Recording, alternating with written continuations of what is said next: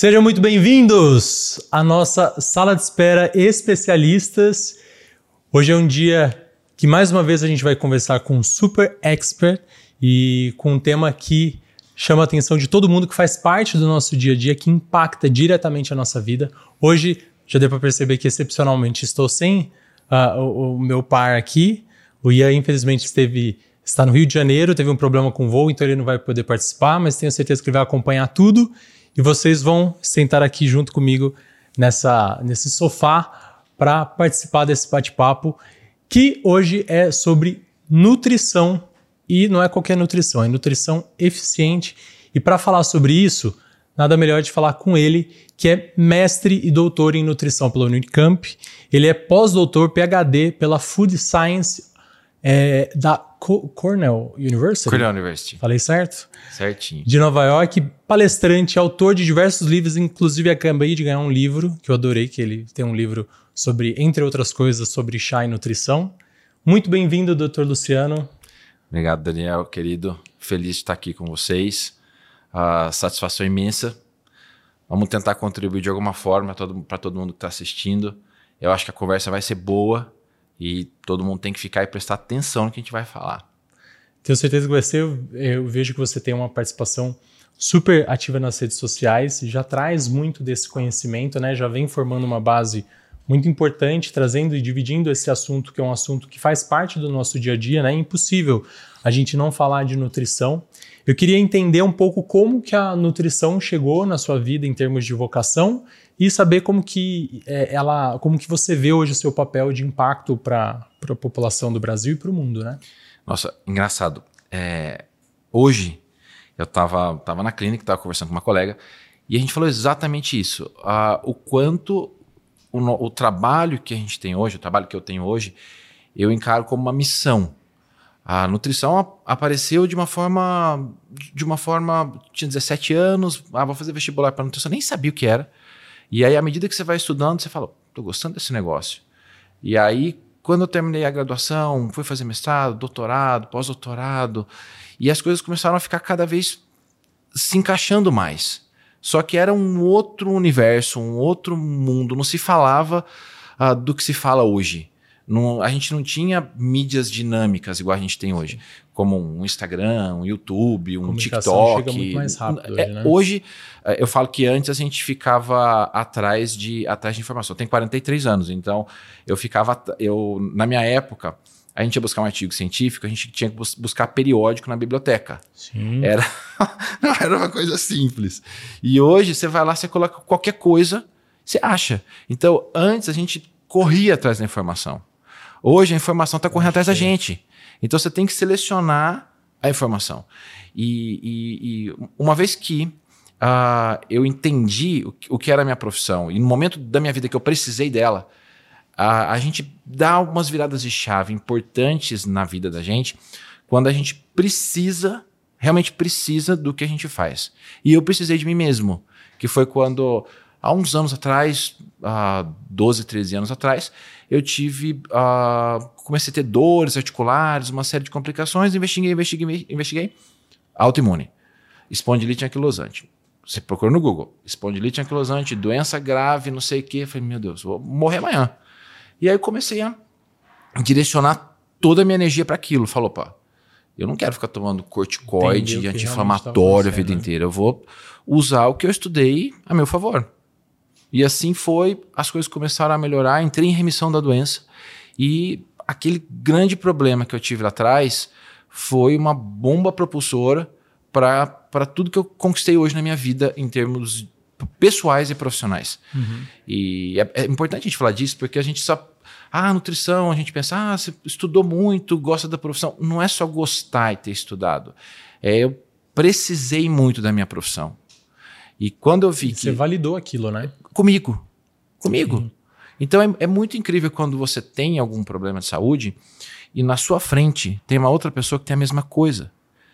É aquela coisa de identificação, de identidade com o problema, ele traz, ele traz uma leveza muito maior uhum. para, às vezes, um problema que é muito grande.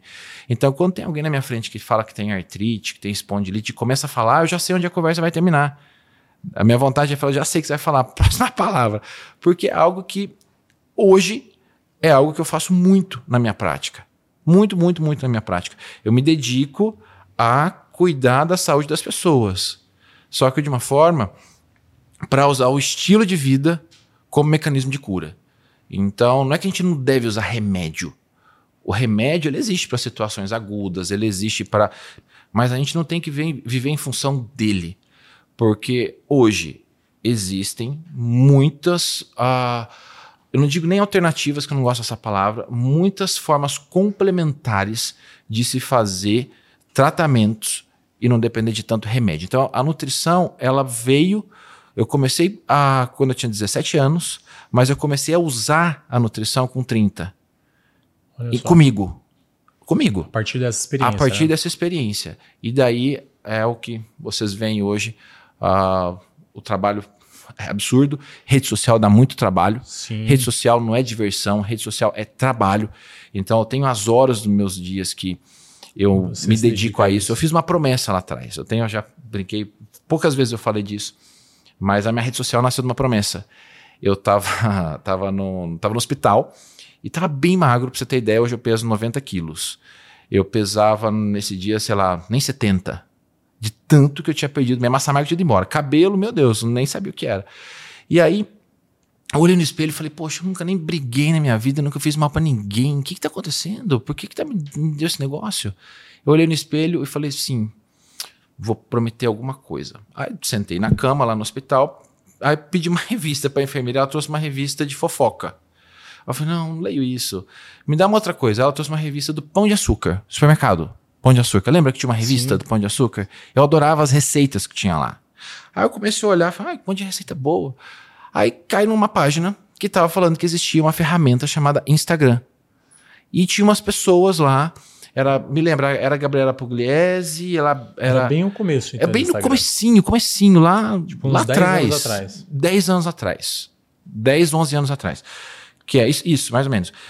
E aí eu comecei a ver, eu falei, já sei como é que vai ser minha promessa. Eu vou todo dia na minha vida eu vou ensinar alguém alguma coisa do que eu estudo. Vou usar esse negócio desse tal de Instagram. E comecei a colocar lá. E desde então eu nunca fiquei um dia sem postar. Nem que seja aparecer lá e falar, gente, toma um chá de melissa para dormir. Sabe, é um compromisso que eu tenho comigo que acabou virando uma missão e hoje é um trabalho. Sim. E é algo que, que, que eu faço com muito, muito prazer. Então, muitas pessoas hoje me conhecem dali. O começo é dali.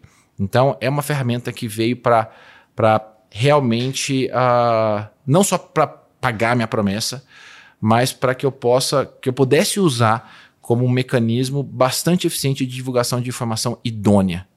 De informação idônea, de informação uh, puramente com o propósito de ajudar. Isso é raro. E gera desconfiança. Sim. Pô, por que, que esse cara está escrevendo tanto? O que, que ele está querendo? Já vem aquela coisa, o que, que ele quer vender? Não é? As pessoas já partem desse princípio, até porque não é todo mundo que tem esse cuidado, né? Sim. Essa curadoria Sim. de conteúdo. Dá e, trabalho. E o compromisso científico, né? Porque por trás de cada post que, que, que você está lá fazendo, tem uma pesquisa por trás, tem que ter embasamento. Muito. Acho que quanto mais a gente vai se tornando.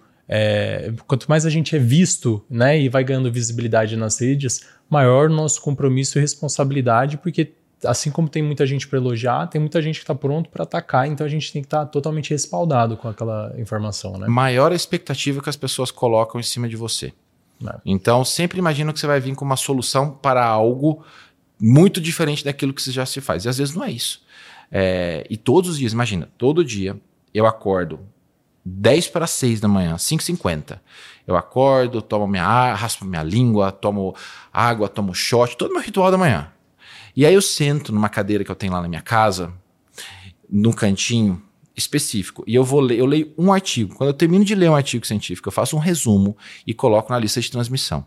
Então, todos os dias eu coloco um artigo e o resumo disso numa lista de transmissão do Instagram. Olha só. Isso demora uma hora. E essa lista de transmissão é para público leigo, não é para. Para todo mundo, público leigo. Ótimo. O objetivo é que todo mundo aprenda. É disseminar informação. Exato. Educar. Por exemplo, ah, como que eu tomo magnésio? Eu vou lá e falo, ó, gente, ó, tem um estudo mostrando que magnésio uh, bisglicinato é bom para isso, taurato é bom para aquilo, trionato é bom para aquilo. Ah, você tem muita dor de cabeça, você tem dor de cabeça crônica, mistura três tipos de magnésio, que eu tenho certeza que pelo menos 50% vai melhorar e o resto vai tomar água. E aí você vai lá, você coloca isso na lista de transmissão, bota um estudo, pronto, fundamentou e você ajudou um monte de gente que você nem sabe quem é. É incrível, né? É. Para quem não segue, é arroba Luciano. Arroba Luciano. E eu vi que o seu canal de transmissão é um sucesso, já tem mais de é, 16 mil é, a, a, assinantes só no Instagram, né? Não sei se você tem outros canais. Não, é, esse, é, esse é do Instagram, mesmo, né? esse é do Instagram. Tá. As outras coisas eu coloco. As coisas vão, vão crescendo, né, Daniel? Então as pessoas vão querendo mais um, pouco, um pouco mais de informação. Aí dali nasceu o clube. Então tem um clube, chama Clube do Luciano Bruno Academy, que é para todo mundo, que também não é só para profissional. E eu coloco episódios semanais. Então, inclusive, você está convidado para fazer uma gravação com a gente lá no clube. Já tem uma é um ideia prazer. de tema, então vai ser um prazer imenso. O clube tem muita gente, muito mais que uma lista de transmissão, muita, muita gente, em que diariamente consome esses conteúdos. Então, nós temos. É uma novelinha, porque é um episódio por semana acerca de um tema pré-definido. Então, por exemplo, ah, um tema. Ah, a, a, o bloco de hoje é de autoimune, por exemplo. Ah, é de emagrecimento. Então são seis, sete, oito, dez episódios de emagrecimento. Então a gente cozinha, ensina estratégias, Legal. ensina planos, fórmulas e tudo numa linguagem mais prática. Para que né? isso? Para que todo mundo tenha acesso à informação de uma forma aplicável. Pode contar comigo, adorei. Tá convidado, viu? Vamos cobrar dele, né, gente? Ó, tô esperando você lá no clube. É convite real, oficial e vai ser incrível. E não vai demorar. Combinado? Tá fechado. E me conta uma coisa, a gente falou, você começou falando um pouquinho dessa experiência com é, uma, a descoberta de uma doença inflamatória e a associação com, com os alimentos, né? Hoje, se você pudesse, é, pela sua vasta experiência, especialmente nesse assunto que é, acaba que hoje no seu consultório muita gente te procura por associação com doença autoimune, né? Uhum. Buscando soluções além das medicamentosas tradicionais para esse tipo de doença. Se você fosse enumerar cinco alimentos que hoje você observa na prática como os mais frequentemente associados, quais seriam a esse tipo de inflamação? Ah, ótimo. Na, na verdade, a gente sempre tem que pensar no, no, se você, por exemplo, tem uma doença autoimune, ou, por exemplo, você simplesmente quer emagrecer. Eu tenho um core muito grande de emagrecimento. Uhum. Então, a gente que tem. Todo nutricionista, todo médico integrativo, todo profissional da, dessa área tem muito público de emagrecimento. E nós temos muita gente com doença autoimune. É, um, é um dos nossos pilares ali de trabalho. Uh, tanto na autoimune quanto no emagrecimento, existe um, um, uma base, um pilar que se chama modulação inflamatória essencial. Você só perde peso, por exemplo, e não ganha de novo, se você fizer uma modulação inflamatória essencial adequada. E na autoimune é a mesma coisa. Então, quando você tem dor, por exemplo, numa artrite reumatoide, numa artrite reumatoide, você vai produzir muito uma, prote uma proteína que se chama ciclooxigenase 2. Você produz muito, muito, muito, muito. Aí você vai lá tomar um anti-inflamatório, ele vai diminuir esses níveis dessa ciclooxigenase 2, por exemplo, e você vai sentir menos dor. Ou você pode fazer um tratamento biológico em que você vai ter um anticorpo que vai inibir um fator de transcrição. O que, que é isso, Lucas, está falando? Vai modular a inflamação de uma forma medicamentosa. Só que você depende daquilo e esse medicamento tem uma meia-vida.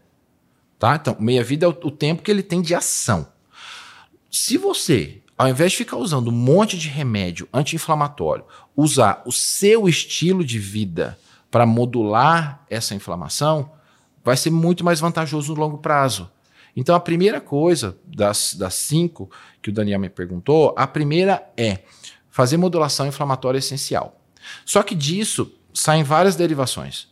E são estratégias. Então, uma estratégia inegociável. Então, a gente vai definir cinco estratégias inegociáveis aqui para quem tem dor, para quem quer emagrecer. Primeira estratégia inegociável. Você vai começar seu dia com uma carga de antioxidante. Como? Faz um shot. Shot é um, um, um concentrado. Shot é só uma forma de dizer algo concentrado. Você pega, por exemplo, um vinagre de maçã, um limão espremido, coloca uma cúrcuma, coloca um gengibre, uma moringa em pó. Você vai colocar algum concentrado que você acha em loja de produto natural. Quanto? Ah, uma colher de sopa de vinagre de maçã, uma colherzinha ali de cúrcuma, um pouquinho de água morna. porque já, já aproveita, já estimula o movimento peristáltico intestinal, o intestino já vai funcionar, já vai ajudando algumas coisas. Porque perceba que quem tem doença autoimune tem muita tendência a ter desequilíbrio intestinal, ou constipação, ou diarreia, Sim. ou desconforto, ou muita distensão, né? Aquela distensão chata. Então vocês vão começar o dia com shot. Outro, outra, outra estratégia negociável que a gente vai definir aqui é colocar pelo menos três chás por dia. Por que três chás por dia? Porque é ali que nós vamos garantir pelo menos metade dos fitoquímicos que a gente precisa durante o dia. E para você diminuir uma citocina inflamatória, que é aquela citocina que causa dor, você precisa de um fitoquímico. O fitoquímico ele vai lá e vai estimular um fator que faz essa proteína que causa dor cair. Então, o fitoquímico ele vai subindo e esses vai, vai, vai fazendo o seu efeito de estimular um, um fator protetor e essa proteína que causa dor vai diminuindo. Com o tempo, essa semana, semana que vem, mês que vem, ano que vem, essas dores vão diminuindo. Aí você vai me perguntar: ah, qual chá? Qualquer chá tem efeito antioxidante, mas nem todos são anti-inflamatórios. E aí a gente vai para aqueles efeitos anti-inflamatórios que a gente busca. Por exemplo, um chá de erva baleeira, um chá de gengibre, um chá de raiz de cúrcuma. É, e tem um... que ser tudo natura. Tudo não, pode extrato. ser seco. Você pode, pode ir numa loja comprar granel, pode ser seco, não, não tem problema. Então, esses chás, um chá de moringa, eles são muito anti-inflamatórios. E se a gente for pensar na minha vida, o tempo que dura um fitoquímico ali depois que você toma, é 5 horas. Cinco horas, no máximo. Certo. Então, se você tomar três chás por dia, você, está coberto. o dia inteiro coberto. O dia inteiro coberto. Uhum. E você vai percebendo, fala, não estou com tanta dor mais. Nossa, melhorou. Um terceiro ponto que você vai prestar muita atenção, muita atenção, vocês não vão esquecer de mim, dessa conversa. Controlar a sua carga glicêmica da refeição. Lu, como eu faço isso? Não sei por onde eu começar. Google, procura aí alimentos e índice glicêmico baixo, carga glicêmica baixa. E, e você vai montar as suas estratégias no seu dia com aquilo ali. E aí você não vai ficar comendo um monte de açúcar, não vai ficar comendo um monte de farinha, bebida alcoólica, você vai deixar a carga baixa. Então, o segundo é dar a carga baixa. Em alguns momentos, você, tá, você perdeu bastante peso, está com bastante massa magra, né, né, a gente pode colocar um pouco mais de carboidrato para estimular a hipertrofia, mas isso num, num, num outro momento. A gente está falando aqui no, passo, no primeiro passo de tudo. Então, Controlar a carga glicêmica é importante. Outro ponto importante que também vocês não vão esquecer nunca é fazer uma boa distribuição de proteína. As pessoas erram muito na gestão proteica. Sim. Muito, muito, muito. Imagine, uh, a gente precisa pelo menos 1,6. 1,6, 1,8 gramas por quilo de peso. Perfeito. Para você ter uma hipertrofia para quem treina muito, a gente trabalha com 2 gramas por quilograma de peso. Se você come, por exemplo, três ovos no, no, no café da manhã, come 150 gramas de carne no almoço, 150, 100, 120 gramas de frango de noite, você não tem nem metade. Muito pouco, né? E isso é o que as pessoas consomem. E tem gente que nem isso consome. Tem gente que come um carboidrato, tipo um pãozinho com alguma coisa e uma, um suco de manhã. Cadê proteína? Então, às vezes, a gente tem meta, a gente tem que, não pode esquecer, a gente pode usar os facilitadores, de repente usar um colágeno, usar uma, um whey, usar uma proteína vegetal, para bater a meta. Para conseguir chegar no número, pra né? Para conseguir chegar e no é número. É impressionante como dá resultado, né? A mudança Demais. da carga proteica. Demais. Eu tive uma experiência que, assim, durante a pandemia, por questão mesmo de redução de atividade física, tudo, eu comecei a fazer jejum. Foi a primeira época que eu comecei a fazer jejum intermitente, por conta própria. E foi um período que, me, que de certa forma me ajudou, porque você reduz ali, cara, eu quero uma redução do, de tempo de consumo e também de, de consumo calórico. Mas nesse período eu acabei me é, não prestando tanta atenção depois no, na quantidade de proteína que eu ia consumir naquela janela de consumo.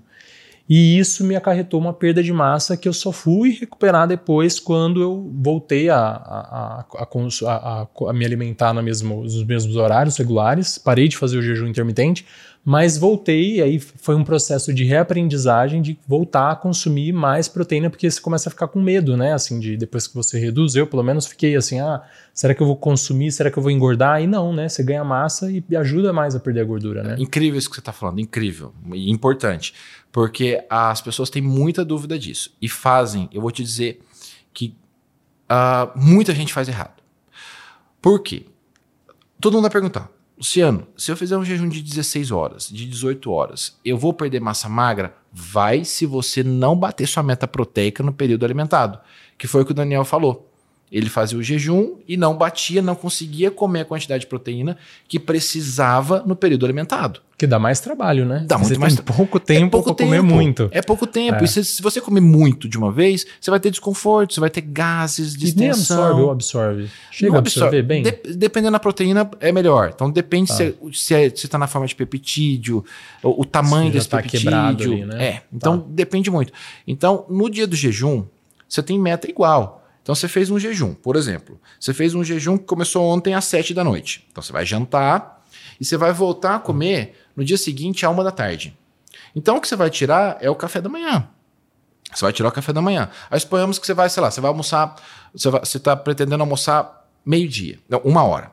Quando for meio-dia, toma um, dois scoops de colágeno. Vai ter uns 30 gramas de proteína ali. Eu amo quebrar jejum com colágeno.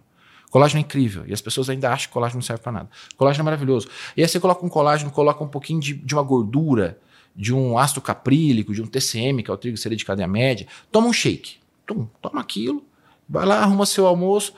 Uma hora depois você vai lá almoçar. Você vai comer sua proteína, o seu peixe, o seu frango, ou se você for vegetariano, vegano, você vai fazer suas combinações para ter uma, fontes vegetais. No meio da tarde, você faz mais um shake.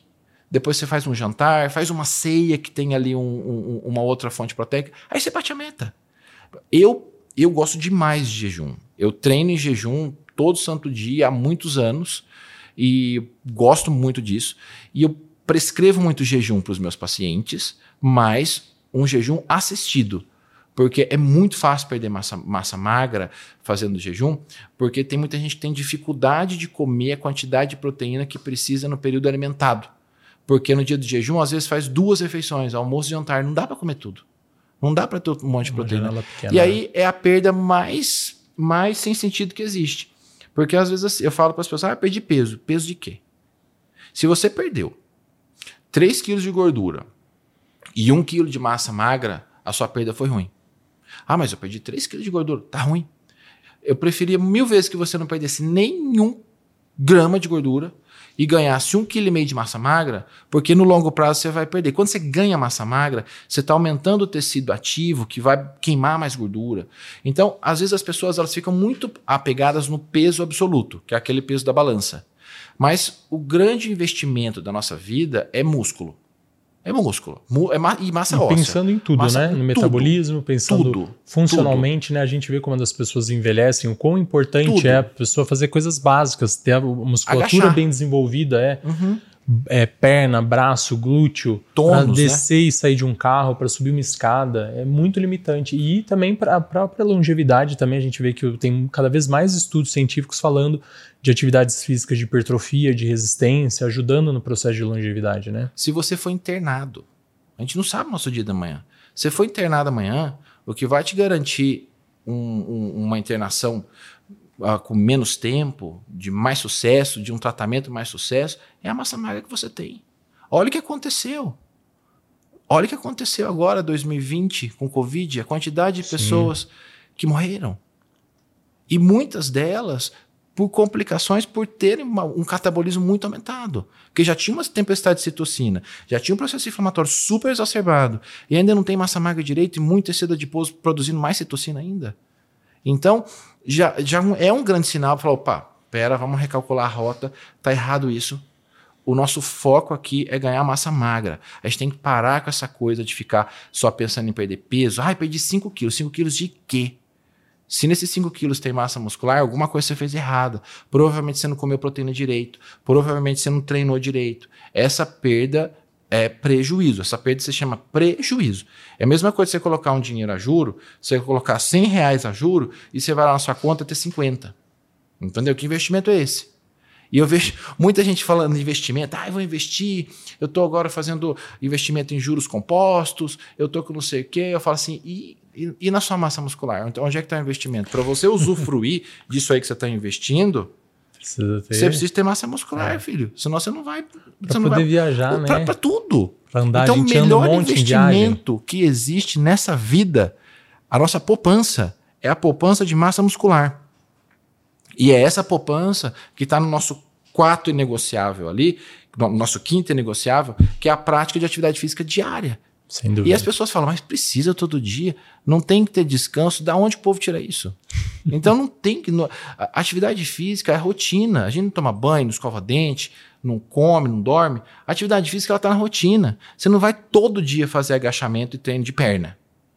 Você não vai fazer, porque você tem que ter um tempo de descanso. E no planejamento de exercício, você faz sete dias, cada dia você faz uma coisa. Então, quando você está fazendo uma coisa hoje, ah, você está descansando esse de hoje amanhã. E assim vai. Então, não, não, não tem parada. E para quem tem dor, o exercício é obrigatório.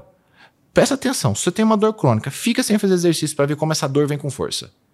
E se você não quiser perder peso, não existe outro caminho do que treinar.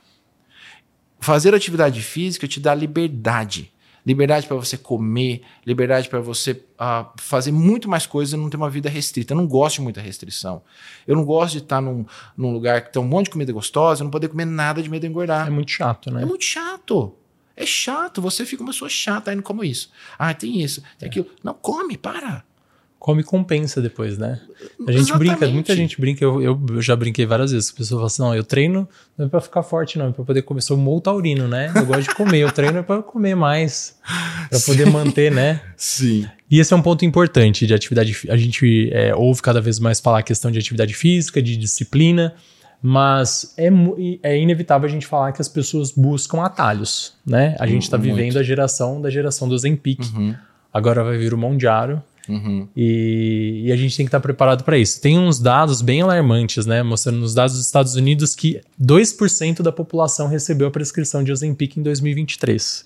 E recentemente, em vários sites, inclusive revistas internacionais, da New York Times e agora a Bloomberg, falou sobre o quanto que esse tipo de droga tem impactado o consumo alimentício. Né? Então, é, redes de, de fast foods já têm sido impactadas por isso grandes mercados internacionais, mostrando que a indústria alimentícia possivelmente vai ter que adaptar quantidades de embalagens, a forma de consumo vai ser diferente. Eu, particularmente, eu me sinto um pouco dividido, porque ao mesmo tempo que eu sei que é um medicamento super importante e que ajuda inestimavelmente muitas pessoas que têm obesidade, né, e que é uma doença que precisa ser tratada do ponto de vista biológico, mas eu entendo que também tem muita gente utilizando é, como um atalho, do tipo é. assim, olha, eu vou ali, vou, vou usar o Ozempic porque eu quero comer o que eu tenho vontade, e o Ozempic me ajuda ou a controlar um, uma compulsão, um impulso, ou mesmo conseguir comer o que eu quero, mas não engordar tanto. Eu queria saber o seu ponto de vista como expert a respeito desse tema. Ah, é muito interessante porque é, é, realmente algo que tem mudado muito até a nossa forma de trabalhar, né? Porque tem gente que já chega lá e fala, ah, tô tomando Zempic. Mas, ah, eu que fui lá e comprei. Então não tem Porque tem isso, ainda vende sem receita, né, gente? Olha que maravilha. Ah, mas como que você tomar? Ah, minha amiga falou pra eu tomar. Nem vou falar que daqui a pouco vai ficar. Ah, então ele falou isso pra anotar. É, não, não passa receita, não. Fazer. Na verdade, assim, uh, eu acho, existe uma coisa chamada quem é você geneticamente? De, de, uns, de uns anos para cá, desde quando a gente conheceu o nosso código genético, a, a grande pergunta era: tá bom, o que, que, a gente vai fazer com isso agora? A gente sabe qual é o código genético, mas o que, que a gente vai fazer com isso? Daí veio o que a gente chama de epigenética. Epi significa além, além da genética. E esse além da genética, hoje nós podemos estabelecer estratégias totalmente direcionadas para aquela pessoa, unicamente para aquela pessoa. Existem pessoas que têm uma dificuldade muito grande de produzir hormônios, de produzir alguns neurotransmissores, algumas enzimas, e todo esse conjunto está envolvido com saciedade, principalmente hormônios de saciedade. E são pessoas que têm mais comportamento compulsivo, que vê uma, uma, uma, uma coisinha, tem um negócio na mesa, um bolo, enquanto não, aquele bolo não acaba, a pessoa não, tá, não para de briscar. Então isso pode, não, não, não é para falar assim, ah, ele é, é ah, displicente. Não. Pode ser que tenha um fator genético ali muito importante que não está sendo controlado.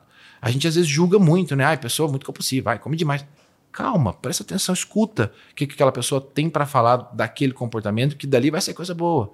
Então, o que acontece é: quem é você geneticamente? Existem pacientes, vou dar um exemplo aqui, tá? Ah, Um dia a gente pode falar só sobre isso, porque essa, essa conversa é longa. Mas, por exemplo, se você pegar indivíduos que têm variantes que chamam MC4R, isso é uma característica, é um polimorfismo, é uma alteração genética. A gente nasce e morre com ela. Então, se você tem uma alteração genética, você vai morrer com ela. Você não vai zerar o seu DNA comendo isso ou aquilo. Você vai modular, você vai ligar ou desligar. Você vai silenciar ou estimular. E se você, por exemplo, tem quatro variantes, três variantes de um tal de MC4R e outras quatro de FTO. O que, que é isso, Luciano, que você está falando? São polimorfismos. São alterações genéticas que fazem com que aquela pessoa tenha uma dificuldade muito grande de parar de comer.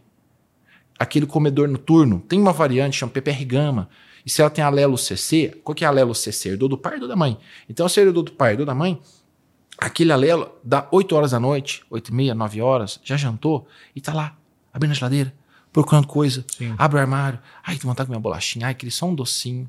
Aí come um docinho. Hum, mas tem vontade de comer uma coisa salgada. Nossa, vai vontade de comer uma coisa. Aí naquela coisa vai virando uma quando veja quase cinco tá, refeições ali. E é uma tá característica individual. Aí você vai me perguntar, Luciano, tem como controlar isso? Tem. Hoje, a gente conhece estratégias de modulação genética que fazem com que esses genes que prejudicam, que deixa a pessoa mais ansiosa, mais exciting para comer, aquela coisa doida, ela vai ter um, um, benefício incrível de certas estratégias, como por exemplo, jantar cedo. Jantar cedo. Jantar às seis e meia. E segundo, dormir cedo, que não adianta jantar às seis e meia e tá lá onze horas da noite acordado, é, morto de fome. aí bate a fome de novo. Pelo amor de Deus, aí, é, aí, aí é, o caos. Ainda, né? Aí é o despertar da fera. Então, e dorme cedo. Outra estratégia muito interessante para vocês fazerem é vocês usarem a própolis de noite, usar o magnésio de noite, usar um chá de melissa, fazer um, um mix de noite. Ah, mas não gosto de chá. Faz o esforço. Faz um esforço. Então, as características, as características genéticas hoje explicam muito. Ah, mas o que, que tem o Ozempic a ver com isso? Se uma pessoa ela tem essas características, o Ozempic ele pode ajudar muito no início para que aquela pessoa tenha resultado, para que ela consiga parar de comer, para que ela consiga começar a perder peso e ficar animada ter resultado e depois, com o tempo, o médico vai tirando aquele Ozempic. Então ele é uma ferramenta muito importante para certas pessoas. Mas tem indivíduos que não tem nada disso e que não precisa, que não precisaria, que teria um resultado excelente usando alguns citoterápicos ou então, por exemplo, usando uma metformina, que teriam resultados incríveis. Só que desavisado, vai lá e vou começar a usar. Aí vai lá, sei lá, coloca uh, ah, 30 cliques. E aí vai ter dor de estômago, um de efeito náusea, dor de cabeça, vai ficar deitado o dia inteiro na cama, não consegue nem, nem levantar. Errou a dose. Provavelmente você não precisava daquilo ou não precisava daquela dose. Então, tudo é uma questão de quem é esse indivíduo. Uh, toda vez que a gente atende um paciente que usa, ou que quer usar, ou que a gente, a, a, a, gente, tem uma, a gente tem um atendimento interdisciplinar na clínica. Então, uhum. o meu atendimento, sempre ou a médica ou eu, o nosso paciente é sempre em conjunto. Porque ah. a gente monta as estratégias todos juntos. E quando a gente percebe que existe isso, a primeira coisa que a gente pega é o, é o teste genético. Peraí, deixa eu ver quem é você nisso aqui. E aí, com essas informações genéticas, a gente consegue tirar muitas conclusões. Usar, não usar, justificar para o paciente porque para ele não é importante usar. Porque como é que você vai justificar para alguém que quer usar que não? Só porque você acha. Então você vai lá, você mostra, ó. Tem evidência, isso aqui, né? Exatamente, essa é a palavra. Evidência. Para você não é bom, por isso, por isso, por aquilo. Acabou, nem fala mais nada. E eu acho que a mensagem principal que a gente deixa é que esses medicamentos são medicamentos que, obviamente, foram muito pesquisados, uhum. então é, é, eles têm eficácia, segurança comprovada, mas como todo medicamento, se parar na mão errada, na dose errada e se não tiver supervisão de profissionais da saúde, né, a gente vai ter um grande prejuízo e aí realmente pode trazer malefícios para as pessoas. Então é Exatamente. é procurar um profissional, ter um acompanhamento médico, nutricionista, todos esse acompanhamento multidisciplinar para que tenha bons resultados, seja com esse tipo de medicamento ou seja com um tratamento não medicamentoso, que também é uma ótima opção, né? Exatamente. E tem muita coisa para fazer. Sabe, uh, se você, por exemplo, você quer buscar uma dieta cetose, você quer buscar uma, uma uma perda de peso, você quer entender seu metabolismo, começa a fazer alguns passos. Começa a fazer uma low carb. Aí na low carb, fez uma, duas, três semanas, gostou, já começa a colocar dois dias de jejum. vai fazendo. Depois gostou, tá dando resultado, começa a colocar uma cetogênica. Uh, deu certo. Coloca mais dois dias de jejum na cetogênica. Vai fazendo estratégias em ciclos. Essas estratégias em ciclos, elas vão trazer resultado. Para todo mundo? E perene. Depende, muito, muito boa pergunta. Uh, em ciclos para todo mundo. Só que a gente vai achar qual a estratégia do ciclo vai ser melhor para aquela pessoa. Tá. Porque tem gente que cetogênica não dá certo. Se tem gente que low carb não dá certo. Tem gente que você não pode tirar carboidrato, senão não emagrece. Porque às vezes você tira o carboidrato, você vai ter dificuldade de controlar a compulsão, ansiedade, uhum. vigor. Então, depende muito. De novo, a genética ajuda muito nisso. Então a gente Sim. não pode falar assim, ó, cetogênica é a melhor estratégia. Não é verdade. Ou low carb é a melhor estratégia. Não é verdade. Por isso que eu falei para vocês fazerem as, os ciclos. Porque vocês vão fazendo low carb, cetogênica, jejum, faz uma estratégia plant-based, só com fonte vegetal, vai entendendo o que o seu corpo precisa. Porque, por exemplo, existem pessoas que têm uma característica, que têm um, um DNA ancestral caçador. Quem tem o DNA ancestral caçador aquela pessoa que quando come feijão, lentilha, grão de bico, muita folha, salada, de noite, por exemplo, tem muita distensão abdominal, Sim. muito desconforto, gases. Como, quando come alguma coisa que tem algum poliol, algum xilitol, morre de gases. E são pessoas que, que não pode fazer um monte de refeição ao longo do dia que tem um risco maior de resistência à insulina. Então, quem tem o DNA caçador, por exemplo, ele se dá muito bem com cetogênica e poucas refeições. Se tipo, dá bem com carnes, então. Bem com carne. Ex caso do se o Ian tivesse aqui, ele ia falar que ele era o caçador. caçador. Hoje que gosta de carne. Uh, então, eu te dedico, Ian. Provavelmente você é DNA caçador ancestral. E aí, quando a gente vê seu teste genético, eu vou te ajudar a justificar aquele pedaço de picanha no seu prato. E tá? quais outros DNAs que a gente tem? Tem o caçador? O caçador e o coletor. Coletor. Ah, é, só tem essas duas opções. O caçador e o tá. coletor. E aí tem uma tendência ali. É, desculpa, o, o, caçador e o agricultor. Tá. Então você tem o caçador-coletor e o agricultor. O agricultor já é aquela pessoa que tem uma, uma tolerância melhor para folhas verdes de noite. Por que eu falo folha de noite? Porque imagina o caçador. O caçador, ele tem. Que hora que, que, hora que ele caça? De noite. Que hora que uhum. bicho sai? Na floresta, que hora que bicho sai? De noite. Então a caça é noturna. Então a noite não foi feita para comer para um Sim. caçador. Não se come de noite. E o que acontece? Uh, essa, essa, essa herança, então tem alguns polimorfismos específicos desses, fazem com que a digestão seja mais prejudicada para certas coisas, inclusive folhas. Falam, ah, mas salada é tão bom. A gente vai usar salada sim, um caçador vai usar salada, mas só que no almoço. Específicos, tá, quando você tem entendi. aquele fogo metabólico, que você tem mais enzima, porque tem muita diferença. A gente não pode jamais, jamais, guarda isso, jamais comer a mesma quantidade do almoço no jantar. Ninguém. Ninguém. Sério, Luciano? Ninguém tem que comer a mesma quantidade. Porque metabolicamente nós somos muito diferentes. No almoço, de 11 a 1 hora da tarde, você está preparado para digerir um monte de coisa. Sua secreção enzimática. Lento, não, né? porque no, no, jantar passa, a gente é animal de ciclo de 12 horas de claro escuro. A gente nasceu para comer de dia. Depois, quando chega a noite, para produzir melatonina, para produzir o GABA, que é o do relaxamento, né, o neurotransmissor de relaxamento, a gente precisa. A, gente não pode comer muita coisa, porque senão o corpo vai entender: opa, prioridade não é produzir melatonina. A prioridade é digerir o que está aqui. E a pessoa não vai dormir. Você deu um comando: não vou dormir. E aí o que acontece? Você não vai dormir. Você fica brigando com Fica aquilo, né? brigando, né? ou tem um sono que você fica acordando, ou você fica muito agitado, ou demora para pegar no sono. E aí, se você não dorme, você não perde peso, você não, não, não, não ganha massa, você não, não, não, vai, não vai passar aquela dor que você tem insuportável. Então, é muito importante a gente lembrar disso.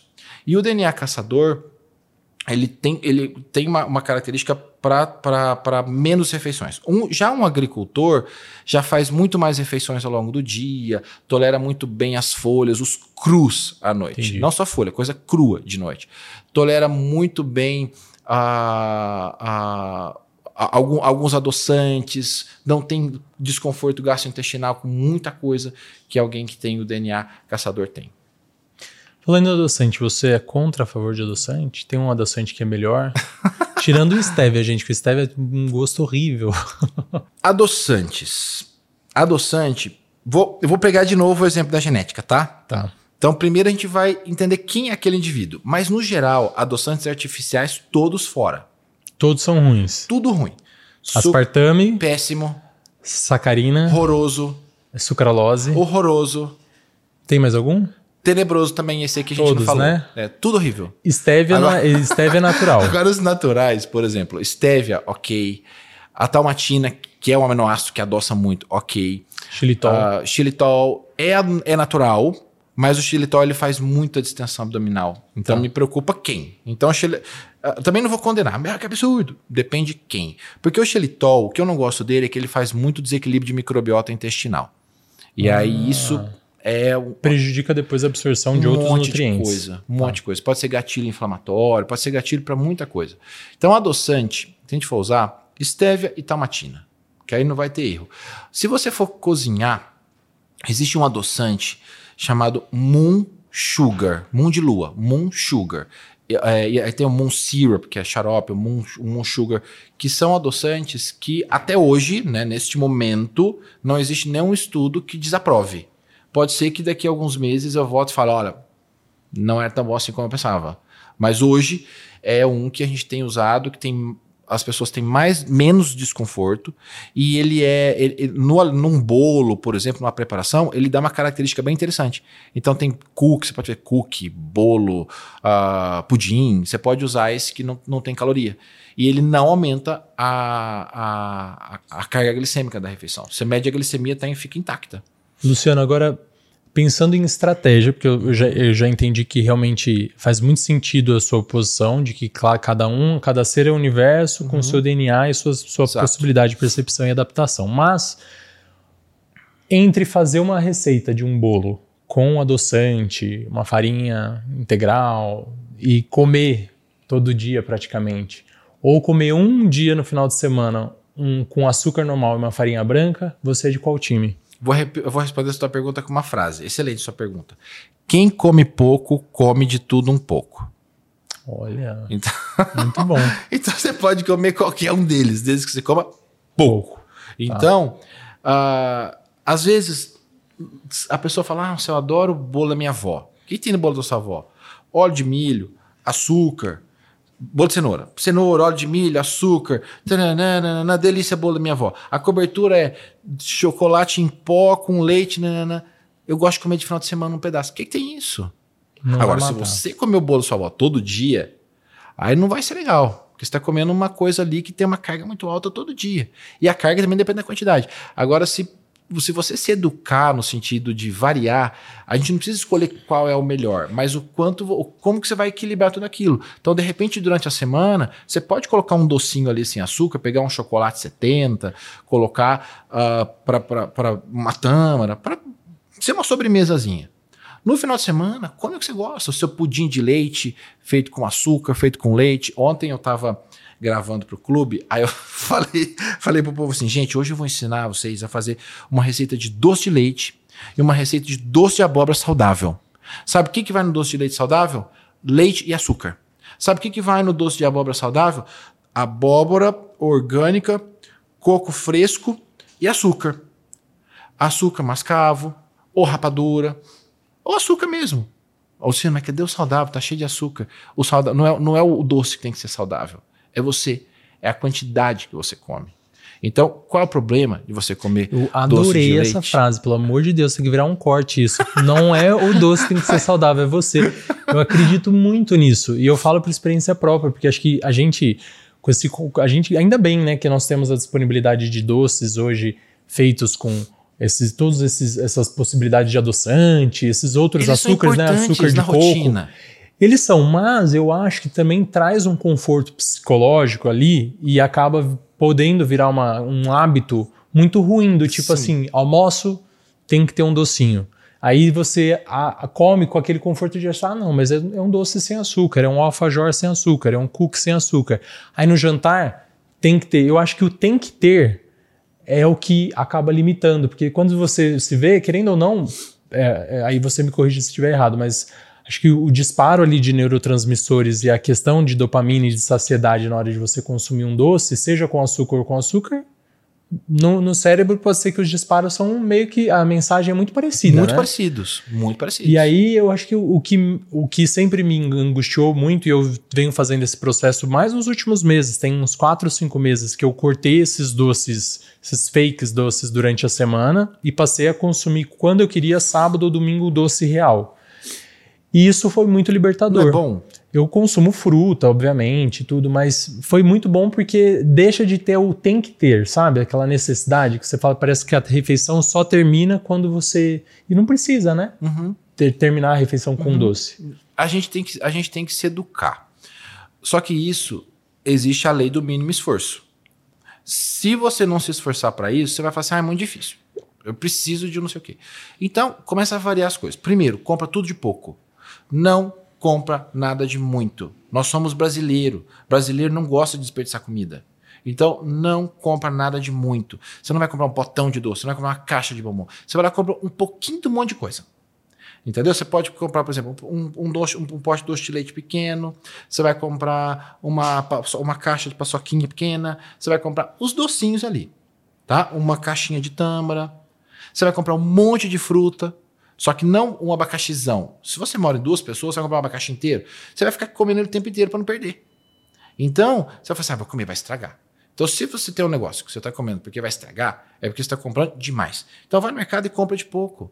E aí você vai, todo dia você vai fazendo uma coisa diferente. Hoje, depois do almoço, eu vou comer. Começa a. Não, não tira de uma forma muito brusca, que isso pode gerar comportamento compulsivo. Ah, eu gosto muito de comer um docinho de leite depois do almoço. Começa a, a, a, coloca, come menos um dia. Outro dia você dá um jeito de não ter esse doce. Aí você vai lá, come uma rodela de abacaxi, põe um pouquinho de canela, de repente põe até uma pasta de castanha. Aí você pega uma maçãzinha, corta a maçã, coloca um pouco de pasta de, de gergelim com cacau, vai criando umas alternativas. Você vai. Nossa, negócio gostoso, o Ciano falou. Maçã cortada com pasta de gergelim com cacau é bom, isso é uma delícia. Ou um, um creme de avelã natural, vai tirando as coisas de forma menos brusca para ficar mais prazeroso. Não tira o prazer das coisas, não. Só que vocês têm que aprender a comer pouco e variar. Comer pouco, comprar tudo de pouco, porque não sobra. Pense, se você fizer um bolo, ah, fazer um bolo na sua casa. Ah, às vezes o paciente fala, ah, eu adoro fazer bolo de final de semana. Fala, quantas pessoas moram lá? Ah, eu e meu namorado. Fazer uma assadeira, né? Ah, fala, você faz, você faz um bolo. Quanto tempo dura esse bolo? Ai, nossa, uns três dias ainda tá bom, né? Poderia durar um dia só. É. Então, se você faz um. Você tem que pensar, você vai fazer você que vai comer. Entendeu? Se na sua casa não vai um monte de visita, tá? Você, seu namorado, você, seu marido, você. Não tem um monte de filho, não tem um monte de neto comendo. Então você vai ter que comer aquilo. O que você vai jogar fora? Você vai fazer hoje, ah, eu comi, tá? Joga no lixo? Não vai fazer isso. Então, muitas vezes eu deixo de fazer certas coisas porque eu sei que eu vou ter que comer. Ou então eu vou fazer aquilo de uma forma mais saudável, ou chamar alguém para ir lá em casa. Tem que, tem que fazer uma, uma, uma, receita mini, ou já recebe os amigos, serve e já distribui o que ou, sobrou. Ou se eu quero fazer muito uma coisa, eu como aquilo, depois eu dou de presente para o povo lá da clínica, dou presente para funcionária. Ó, oh, fiz com uma delícia. É uma embora. boa estratégia, evita desperdícios, né? Não, desperdício de jeito nenhum. E falando um pouco, voltando no assunto de transtornos alimentares, que a gente citou rapidamente antes, a gente tem também dados bem importantes da Organização Mundial de Saúde, né, estimando que 5% da população mundial tem algum tipo de transtorno alimentar, e quando a gente corta para crianças e adolescentes, um em cada cinco tem algum tipo de transtorno alimentar. Eu queria que você me falasse um pouco sobre o contato que você tem com esse tipo de transtornos na sua prática clínica e quais são, como que você vê é, em termos de sinais que possam ajudar as pessoas a identificar rapidamente que existe um transtorno, que não é só uma, uma bobeirinha, e como procurar ajuda? Medo de comer, medo de engordar, uh, medo de ficar com fome. Então, todas essas coisas, elas podem ter. Ou, ou, não conseguir parar de comer quando você come, quando você está comendo alguma coisa. Tudo isso são motivos para você buscar ajuda. Tá? E nem estou dizendo de, de transtornos graves, de doença, de anorexia, de bulimia, não estou dizendo disso, não estou dizendo de, de, de, doenças mais graves, eu estou dizendo de comportamentos que podem levar a, a, a, a, casos que não são nem um pouco interessantes. Então, o que você tem que pensar, você, você percebe, se você está com medo de comer, é porque você ainda não aprendeu a comer. Porque você não tem que ter medo. Você não tem que, ah, deixa eu procurar aqui um restaurante saudável aqui para eu pedir uma coisa. Não. Não é o restaurante que é saudável, é sua escolha tem que ser saudável. Você vai no restaurante que você quiser que tiver comida de verdade. Qual restaurante que é bom? É aquele que tem comida de verdade feita com ingrediente bom. Que geralmente são coisas mais caras. Porque são ingredientes mais frescos, são ingredientes orgânicos que custam. Isso custa. Um orgânico no nosso país ainda é caro. Então você vai comprar. Você vai, isso, isso é uma comida boa. Então você chegou no restaurante, tem lá é, salada, tem um monte de coisa, você, você, tem massa. Você vai lá, você pede um pouquinho de cada, você monta seu prato, faz sua refeição super saudável. Você não pode ter medo. O medo de comer, ele pode ser um indicativo de algum transtorno. Cuidado com aquela coisa assim, ó, vou comer, mas eu vou ter que treinar. Com... Ah, nossa, peraí. Tem é, esse Negroni tem 250 calorias. Então eu vou ter que correr, tomei um Negroni, eu vou ter que correr, queimar 250 calorias para queimar esse Negroni. Cuidado com isso. Cuidado com isso, tá? Vira uma relação nada saudável. Vira uma né? relação nada saudável. Nada saudável. Então isso pode ser um início de um, de, de, de, de um, de um comportamento compulsivo. Não estou dizendo compulsão é uma doença. Comportamento compulsivo é o que pode levar a. Então, Cuidado com esses comportamentos de tentar compensar. Pensa assim, vai treinar porque precisa treinar e ponto. Vai comer o seu pudim porque você gosta e pronto. Só você não precisa comer três pedaços. Você vai comer um. Se você não consegue parar, você tem que pedir ajuda. Eu não consigo parar de comer. Se você não consegue parar de comer, você vai buscar algum fitoterápico, alguma estratégia, algum medicamento, algo que te ajude a controlar isso, porque é muito chato, é sofrido. É muito sofrido para a pessoa que está ali, porque a pessoa fica angustiada na frente da comida, porque ela quer aquela comida a todo custo. E isso não, é, tem o que fazer. E não é só, ah, vou tomar. O que eu vejo de pessoas tomando excessos de ansiolíticos, de uh, uh, antidepressivos, Sim. simplesmente porque não consegue entender essa dinâmica, né? Essa dinâmica. Porque tem pra, e, e tem que ter, gente, perseverança e paciência, porque não são resultados que você tem da noite para o dia. Mas eu garanto para vocês, faz 22 anos que eu faço o que eu faço. Uh, existe um caminho para tudo. Para tudo existe um caminho. A gente não sabe a dimensão do resultado mas que vai ter um resultado positivo, isso eu posso garantir. Agora, o tamanho do resultado é isso que a gente vai, vai medir em cada um, de acordo com quem é aquela pessoa, o tamanho do esforço, o tamanho do problema, o quanto já está carregando aquilo de longo prazo, mas que tem resultado, tem. E eu sou sempre daquela teoria que não existe nada nessa vida que a gente não consiga de bons resultados sem disciplina e, e, perseverança, né? Sim, nada. Tudo que a gente quer de bom e que dá bons frutos exige isso. Então Muito. não tem atalho, né? Uhum. Não, tem não, ajuda, não tem. mas tem. atalho assim mágica de fazer e, uhum. sem depender ali da sua vontade, da sua é, de você colocar ali muito do seu esforço, não, não tem como. E, e aquele, aquele famoso ciclo vicioso, né? Da procrastinação. Ah, amanhã eu começo. Ah, depois eu faço. Toda vez que você pensar, ah, vou deixar para depois, pensa de novo por que, que você vai deixar para depois. Qualquer coisa, tá? Qualquer coisa. Pensa por que, que você está deixando para depois. Se esse depois não vai virar depois mesmo. Então, ah, cuidado com essa coisa de ficar procrastinando, porque eu acho que isso pode ser, e eu acho que talvez seja um, um, um dos maiores problemas para quem não tem consegue ter os resultados que busca. Porque sempre quer achar um caminho mais fácil, ou sempre quer achar, ah, não vou fazer isso não, eu vou fazer, ah, vou fazer uma lipo. Ah, vou fazer não sei o quê. Ah, eu vou tomar esse remédio. Não sou contra nenhum dos dois. Mas existem coisas que se faz antes. A gente não pula etapas. A gente não pode.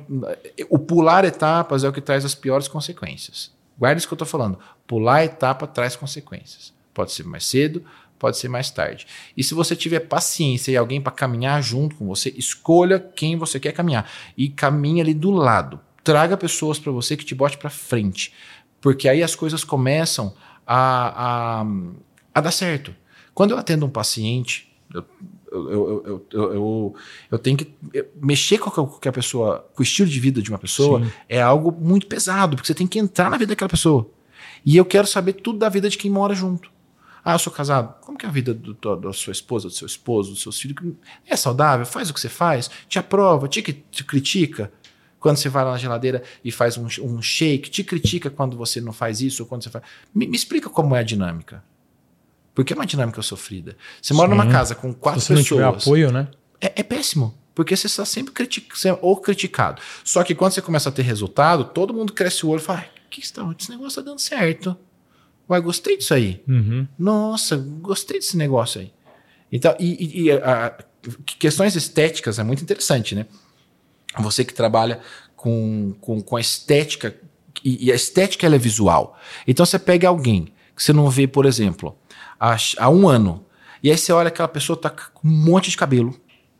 O cabelo tá lindo, aquele brilho absurdo, você fala: Meu Deus, qual que, o segredo? Ou você pergunta, ou você vai ficar angustiado e vai chegar lá e falar para alguém da sua casa: Não encontrei fulano, mas tá com tanto cabelo. Mas o cabelo tá tão bonito, o que será que faz? Ah, faz isso, faz isso. Começa a investigar e começa a querer fazer. Então, a, a, a estética, o visual, as pessoas veem e elas querem também ficar daquele jeito. Elas querem porque resultado.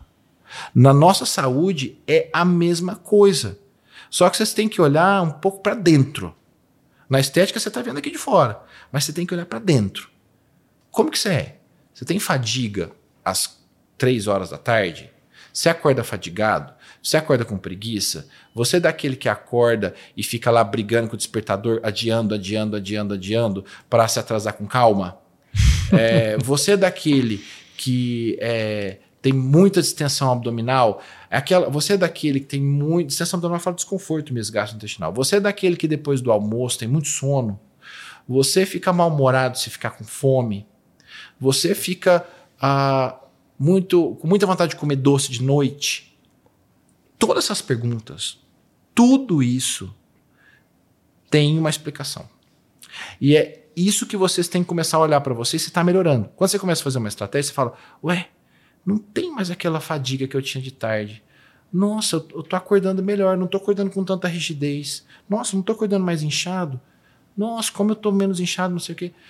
Nossa, não tem mais aquela dor no joelho que eu tinha. Ah, tá. essas coisas vocês têm que perceber. Que quando a gente percebe uma melhora, é um motivo para a gente não deixar mais de fazer as coisas. Então, eu gosto de dar resultado para as pessoas, uhum. porque uma coisa que eu consigo mudar e falo, tá vendo como melhorou? é, ela já vai conseguir melhorar mais 20. A gente só não não não não é, não é fiel à estratégia ou que está fazendo se não tiver resultado. Porque é frustrante. Claro, todo mundo faz, quer faz, isso. Faz, né? faz e faz, e fica depois falando, não dando nada.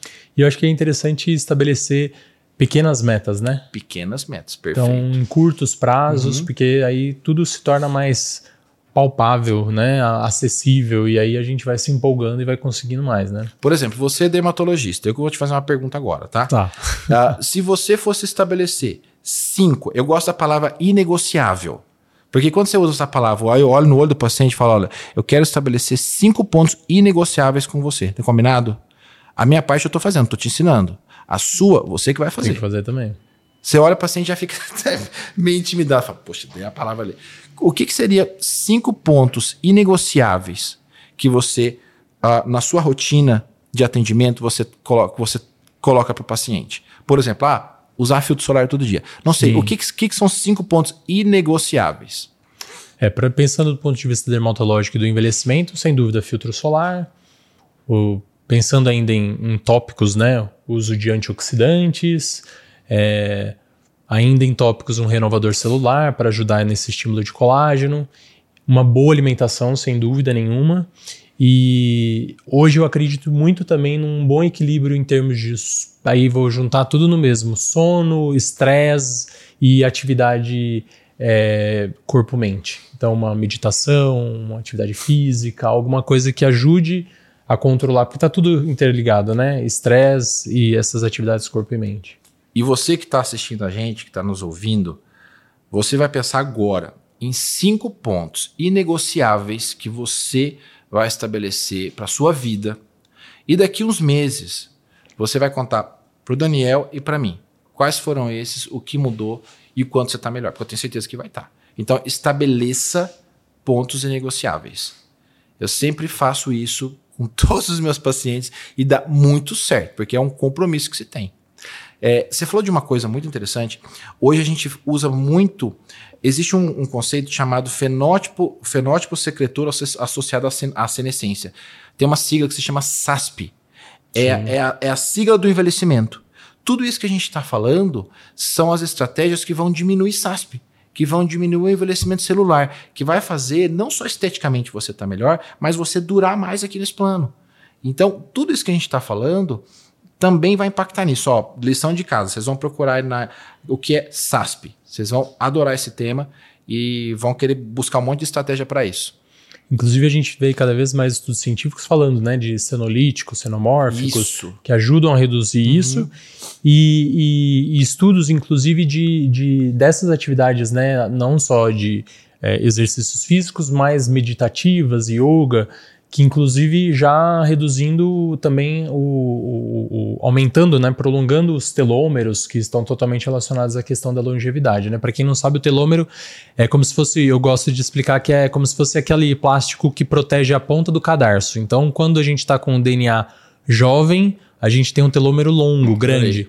E conforme a gente vai envelhecendo, ele vai encurtando. Então, esses estudos mostram que a, a própria, alguma, muitas dietas já foram testadas nisso, né? Dieta vegetariana, dieta low carb, do Mediterrâneo, também comprovaram que elas prolongam uh, o tamanho do telômero, né? Exato. Desse, dessas dietas, recentemente eu vi até a, a One Meal a Day, né? Uhum. Tem uma dieta que agora é uma, uma, uhum. uma só refeição que você, uhum. imagina um banquete, né? Você consumir tudo que você precisa numa refeição só. Você acredita nesse modelo de dieta? É, é muito interessante se eu disser para você que é, sim e não, para algumas pessoas sim, para as outras não. Você já sabe que eu estou falando isso.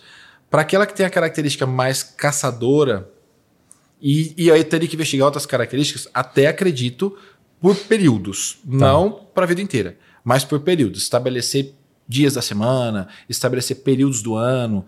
Porque senão a gente não consegue bater essa meta que eu estou te falando de proteína. A gente não Entendi. consegue bater a meta de, de, de, de, de gordura, de compostos ativos que a gente tem que ter ao longo do, do tempo. Composto ativo até dá, mas uh, é, é um pouco complexo nesse ponto.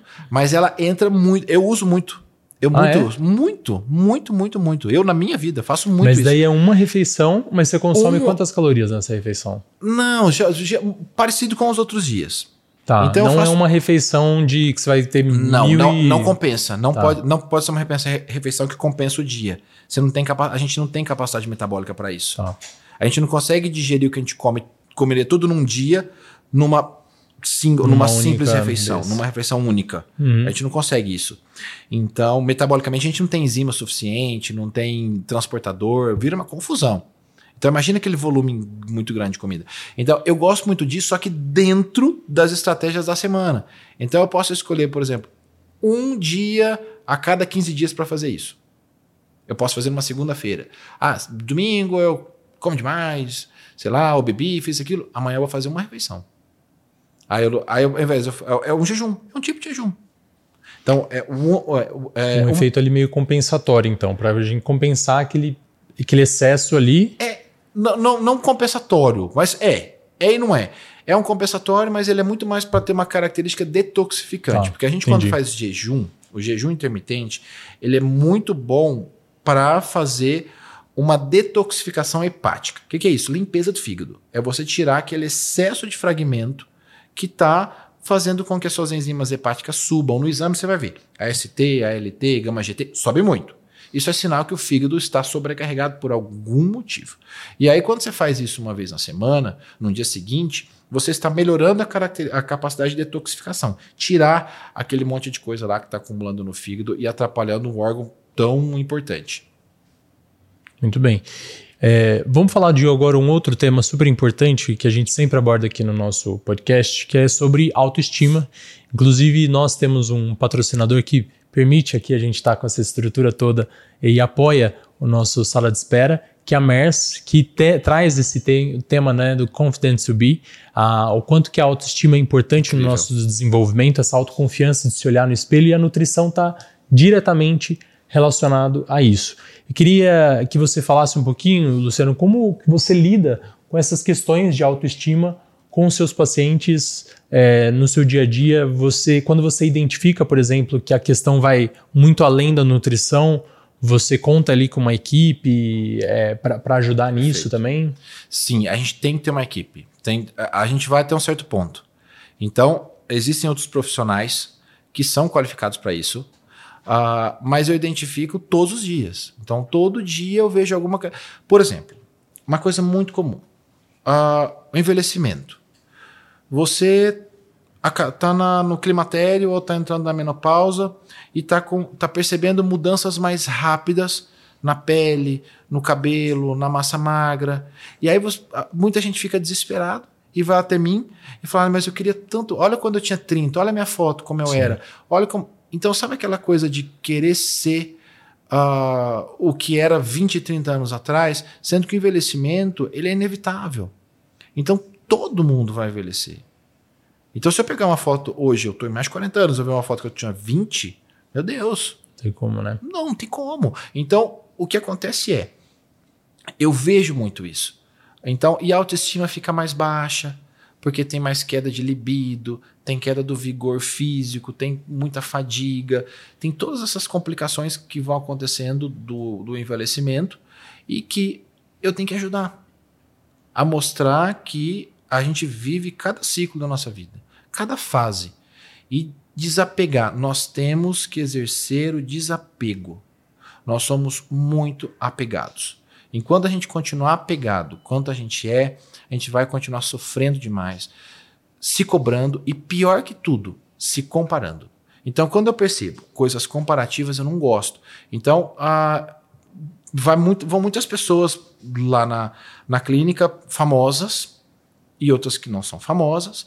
E as, e, as, e as pacientes, elas ficam assim: ah, é fulana famosa que vem aqui, eu quero ficar, quer ter esse corpo. Aí eu falo, não entendi. Claro que eu entendi. Como, o que, que você quer desse corpo? Você, você é tão maravilhosa. Não, olha essa perna. Olha esse desenho disso, não sei o que. Eu falei assim, mas isso é anatômico. Isso é dela. Tá vendo essa cicatriz aqui? Ó? É minha. Então isso aqui e isso aqui, isso aqui é dela.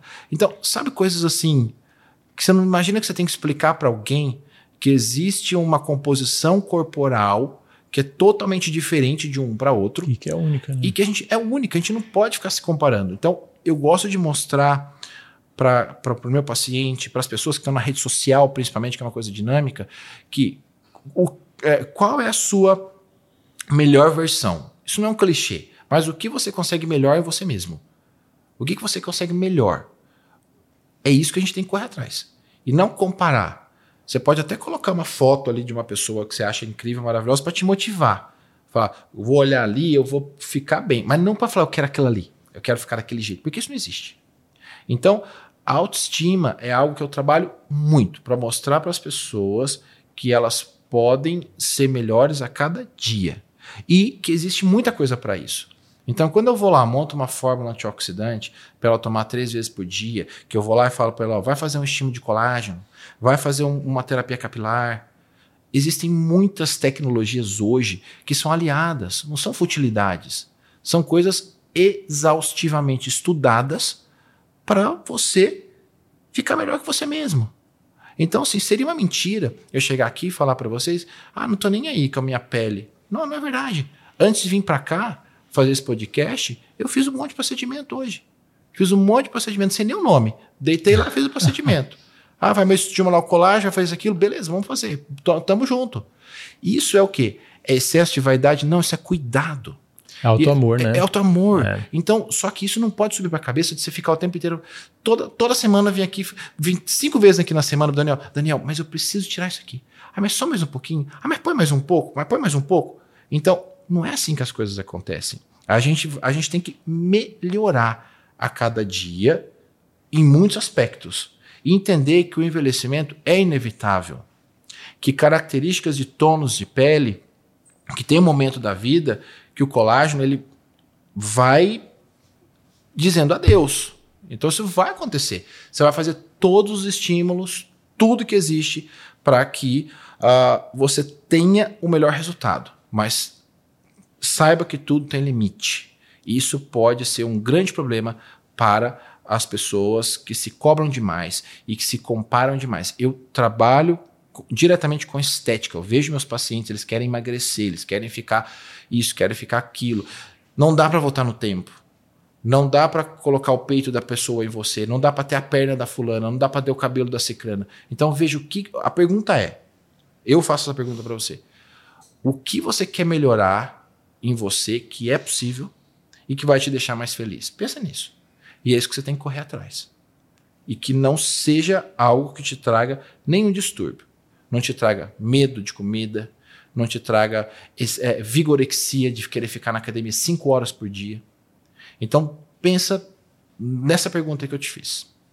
E não tem nada mais bonito do que uma pessoa confiante, né? Exato. Acho que encontrar uma pessoa confiante e saber que ela tá ali naquela idade, do jeito que ela tá, no corpo que ela tá, é, exercendo aquilo, esses cuidados, né? Que são realmente de, totalmente relacionados ao auto-amor, autoestima, que é o, o tempo que você tem para preparar uma refeição, é, com cuidado, sabendo que aquilo vai te alimentar bem, vai alimentar bem sua família, é, se dedicando a uma atividade física ou um hobby que você gosta, fazendo um procedimento ou fazendo o seu skincare em casa, tendo aquele momento. Isso tudo é, é realmente símbolo de que você está cuidando daquilo que você tem de mais precioso, daquilo que é seu corpo, que, foi, que, é você, que, seu veículo, que né? Foi emprestado, né? mundo, é. Daquilo que te foi dado aquilo que te foi emprestado, você tem que cuidar da melhor forma. É tão engraçado isso, porque a pessoa compra um carro, né? Ela vai abastecer o carro, e aí ela vai abastecer o carro com a melhor gasolina que tem no posto. Aí vai lá, enche o tanque, enche o tanque aí, melhor gasolina, gasolina aditivada, tal, tal. Aí levanta, enquanto tá abastecendo o carro, vai lá, compra um refrigerante e uma coxinha. então, no carro, a melhor vai gasolina. tudo, vai aditivada. E nessa máquina aqui, você vai tacar um refrigerante e uma coxinha? Ainda bem que o Ian não tá aqui hoje, gente. Agora eu descobri por que, que o universo. Ele, ele é a pessoa da coxinha. Amor, não vai ter mais coxinha no posto. Não, deixa ele, sem a coxinha. deixa ele. Não, deixa ele comer uma não, coxinha. Não, mas ele já reduziu muito a coxinha. Ele, agora ele tá na fase do pão de queijo. Já é melhor, né? Pelo menos não é fritura. Já melhorou, é um já melhorou. Melhor. Tem um caminho aí, tá? Tá, não, já melhorou muito. Você não tem noção lá em casa. A gente pede os. os, os vocês pedem delivery separado? Não. Não, vocês pedem o mesmo. Mas super saudável, os dois sempre? Não. Mais ou menos? Lá em casa é assim, ah, quando não, um é, quer... Assim, eu sou mais saudável, Tá. Ele não. Entendi. Então, às vezes, ele vem com umas coisas mais Sempre tem um, né? Tá. Vem com as coisas mais esquisitas do mundo. Eu falo, o que, que você tá comendo? Ah, nem fala direito, sabe? Ah, o vídeo de leite. Que? Bem rapidinho. É o vídeo de leite. Pudim de leite. É. Então fala, pudim de leite. Ah, pudim de leite. Ai, que bom que não é só lá em casa, então. E, a, e dividir sobremesa com ele é péssimo. Aí vamos dividir a sobremesa? Eu como uma colherinha e ele come 50. Como todo o resto. Entendeu? Ele fica meio que medindo, entendeu? Quase coloca uma coisa Você assim. Você é taurino? Porque eu tô me identificando com essa parte. Ah, entendi. Então lá em casa a gente aprendeu, mas é isso. Eu acho que é o relacionamento, a gente vai amadurecendo e aí chega uma hora que a gente tem que entender que cada um tem o seu Mas eu fiquei curioso. Perfil. O delivery é separado, tipo, um restaurante para você e um restaurante para ele? Às vezes. Às Mas vezes, você me defenda, por favor, vezes, porque você vai dar um problema lá em casa se você falar que não é saudável. Não, não achei incrível. Ah, achei bom, incrível. Então, a gente vai continuar desse jeito. Não é sempre. Não, até porque é muito chato também sempre pedir separado. Mas, uh, por exemplo, a gente tem uma refeição, eu me permito uma refeição livre no final de semana, mas eu não piso na jaca o final de semana inteiro. O Ian já tem uma, uma flexibilidade maior na, na, na alimentação. Começa e na aí, quinta para no domingo, final de semana. É, exato. Agora melhorou muito, mas daí a gente pede, então eu, hoje a gente tem essa liberdade de falar assim, não, então você pede lá o seu lanche, eu peço meu, minha, minha salada e tá tudo certo, entendeu? Acho que é isso, né? A gente vai ter, ter, tendo que se adaptar e é importante um respeitar o outro também. Eu não impor o meu e ele também não impor o dele, mas um vai aprendendo com o outro. Eu aprendi a ser um pouco mais flexível, já tive épocas que eu era muito mais rígido e eu acho que ele também aprendeu comigo a ser mais saudável. E é isso, isso para isso que serve relacionamento Eu acho que é uma também, troca né? incrível, porque é igualzinho na minha casa. É, todo mundo pensa que eu fico pegando o pé do Arthur. Ah, não come isso, não come isso. O que você tá comendo? Nem pergunto. Não falo nada, nada, nada dessa vida. Come o que quer, às vezes vou lá, pego um pouquinho. Só assim, não conte muito comigo para certas coisas, entendeu? Mas tô lá, parceiro.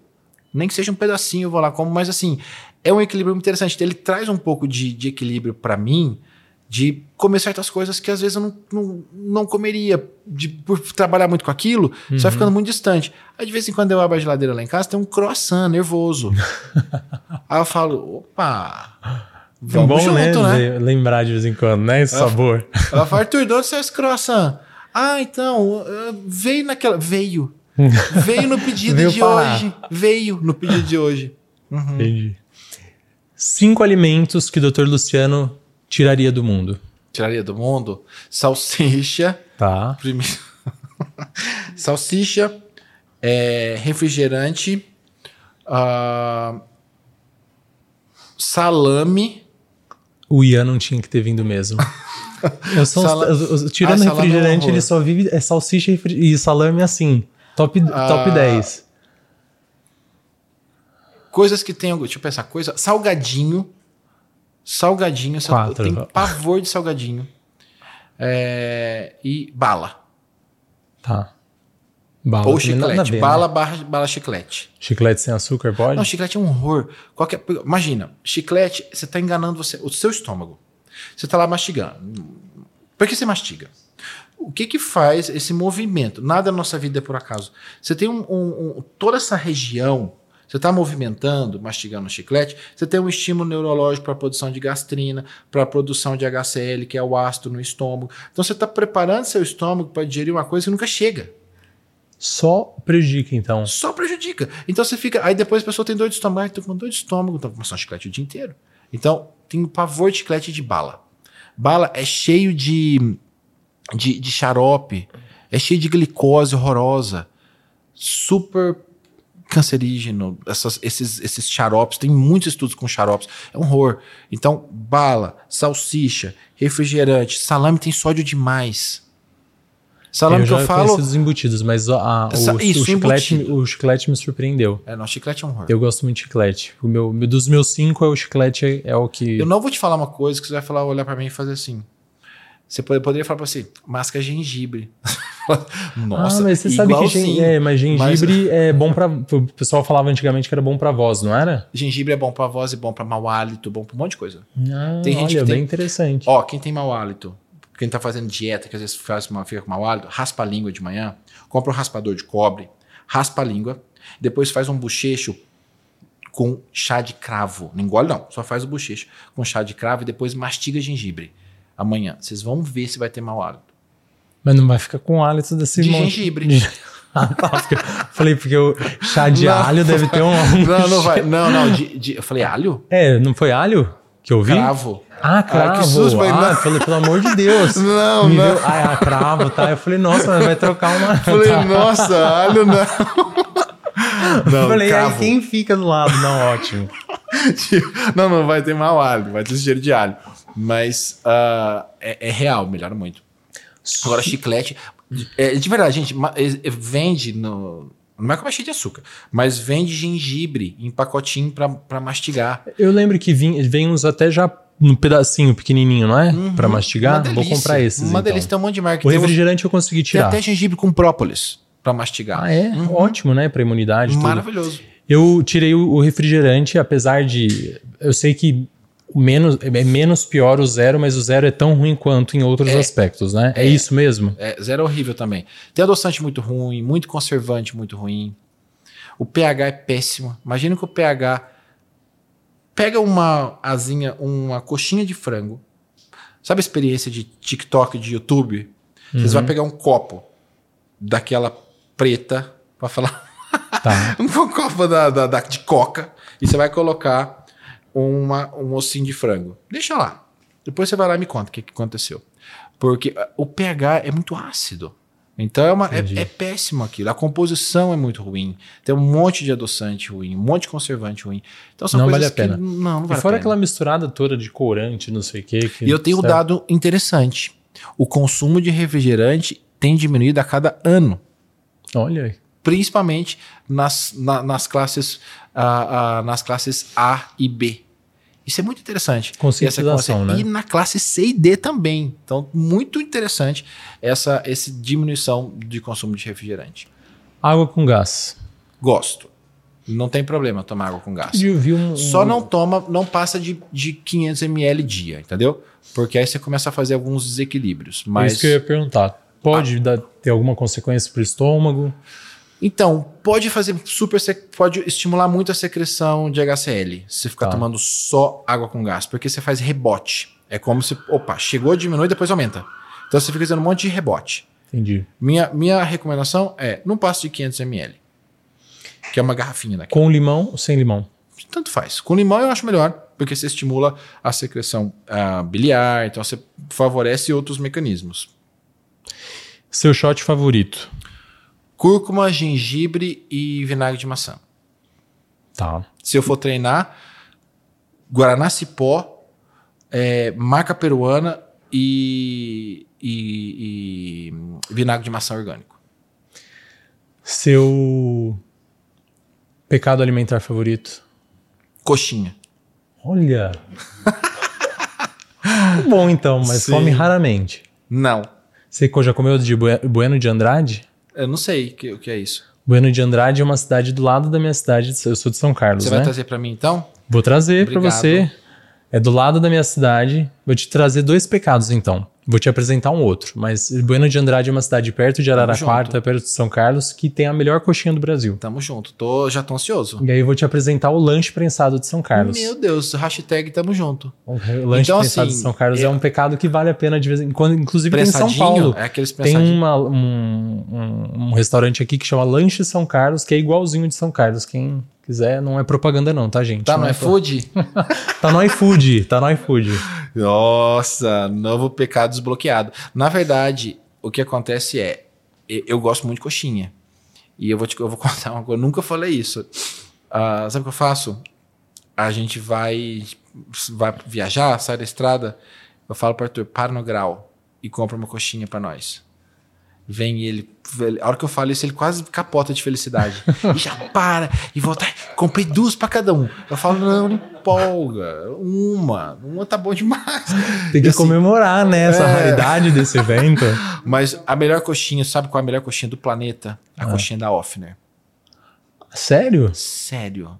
Não Ela você pega. você- Ah, por que foi falar isso, né? Novo pecado desbloqueado. É, não, agora Cê- o Ian vai assistir e vai Cara, querer é dar off, né? surreal. Não é, Arthur? É surreal. Ela derrete na boca assim. A gente boa. vai ter que então fazer, porque você vai ter que provar de Bueno de Andrade, aí a gente vai comparar. Tá. Pra ver se você mantém o voto. Porque eu também não conheço a Offner, então não vou poder falar qual que é a melhor. Quando eu era A gente criança. faz a batalha das coxinhas Quando aqui. eu era criança, a coxinha que eu mais gostava era a coxinha do Que Delícia lá em Alfenas.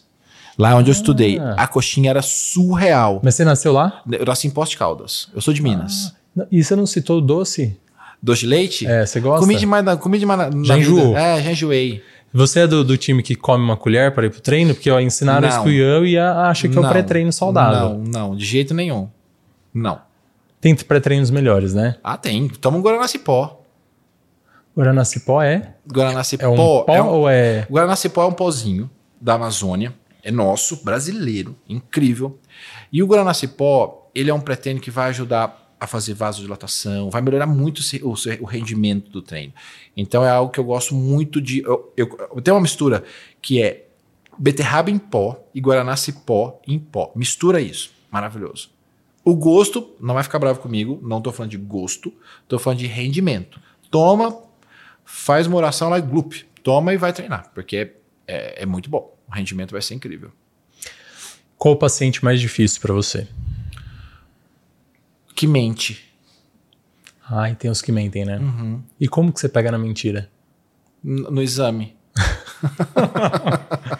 Tá. Como pode alguém falar que, que tá comendo. é Só olhar, você fala, não, tá errado, você não tá comendo proteína, tá comendo um monte de carboidrato. Como é que pode alguém ter 0,6 de, de, de, sei lá, de creatinina e 105 de glicose e 250 de, de triglicérides e falar que não tá comendo doce e que tá comendo a proteína certa que eu falei? Os- con- contra evidências, né? Contra fatos, não é boatos. Contra exato. é. Então tá ali, mostrou. Ah, tá certo, mas eu falo nada não, entendeu? Sabe, eu, eu- eu tenho um pouco de vergonha de, des, de, desca- de desmentir. de desmentir. Eu tenho esse bloqueio comigo. Eu nunca A faço gente vai isso. comendo pelas beiradas ali, né? É, eu acho que eu sou muito mineiro. A pessoa tá contando mentira pra mim, eu só faço assim, ó. Ah, tá certo. Entendi, ué. Entendi. Aí já mudo pra página. Aí escrevo lá no, no meu, no meu protocolo. prontuário. "Meu, Mentiu falando isso, isso, aquilo. Ou não foi verdadeiro. A palavra mentiu é pesada, né? Não foi verdadeiro nisso, aquilo. Porque isso impacta pra caramba. Então eu não gosto do paciente que mente e eu não gosto do paciente que marca e não vai. Que me deixa esperando. Ai, dá, dá E tristeza, no- na né? hora eu falo, cadê o paciente? Ah, não veio. Uma, a gente sabe que tem uma demanda na nossa agenda, que tem um monte de gente esperando aquele horário e a pessoa reservou, criou o compromisso. E aí chega Daniel, lá e não. minha consulta durou duas horas. Uma pessoa que marca e não vai, ela tirou duas horas do meu dia. É. E eu não consigo colocar alguém em cinco minutos. Você cobra antes? Cobra, Arthur? Não sei. Hum? É? É importante a gente falar sobre isso, porque é um compromisso. A pessoa tem que ter um compromisso com isso, né?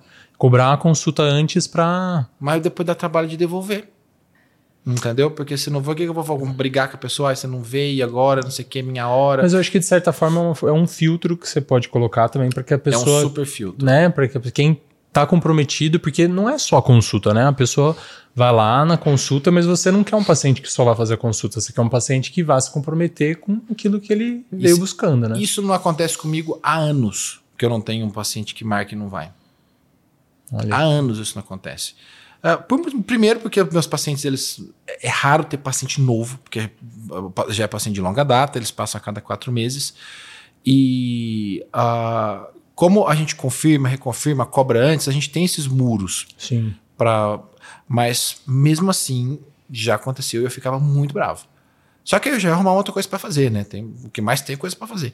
Mas eu acho um desrespeito. Então a gente, quando vocês marcaram uma consulta, qualquer Pelo pessoa de vá, não desmarca, a pessoa está te esperando com o maior carinho do mundo, preparado para você. Então não faça isso. A pessoa nunca mais vai esquecer, tá? Vale a pena, né? E, Luciano, pra gente finalizar, o papo tá muito bom.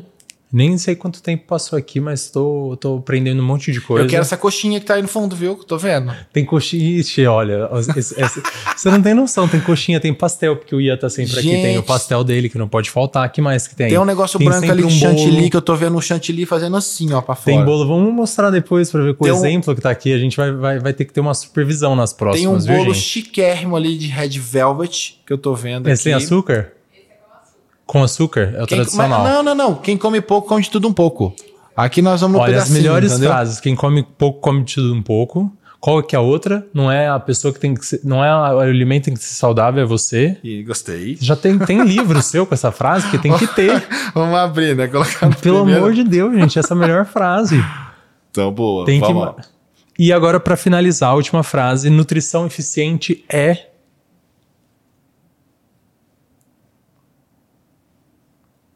Inegociável. Pronto. É isso, adorei. Mas é isso, né? A gente tem que, tem que entender que faz parte do nosso dia a dia.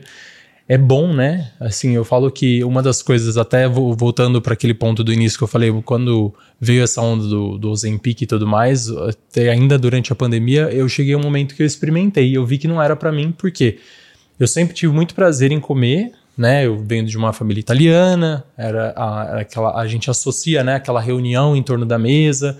Eu sempre tive uma memória afetiva com muitos alimentos que eram preparados pelas minhas avós.